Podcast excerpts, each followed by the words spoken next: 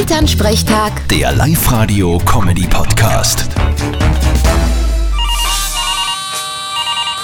Hallo Mama, Grüß dich, Martin. Glaubst du, dass da draußen noch was anderes gibt? wart, ich schau kurz einmal aus. Ja, da ist noch was, alles gut. Nein, das meine ich nicht.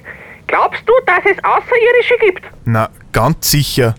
Die sind klein, haben ein rotes Fell, eine große Nase, vier Zent und essen am liebsten Katzen. Okay, Äh, du tust das schon wieder so, aber in der Schweiz haben sie jetzt was am Himmel gesehen.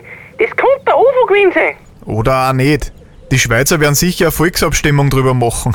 Ja, also, UFOs habe ich auch schon öfter gesehen, wenn ich von Wirten heim bin. Ja, du, so wie du benannt bist, bist sicher schon einmal entführt worden von Außerirdischen. Jetzt tu dich nicht an weh.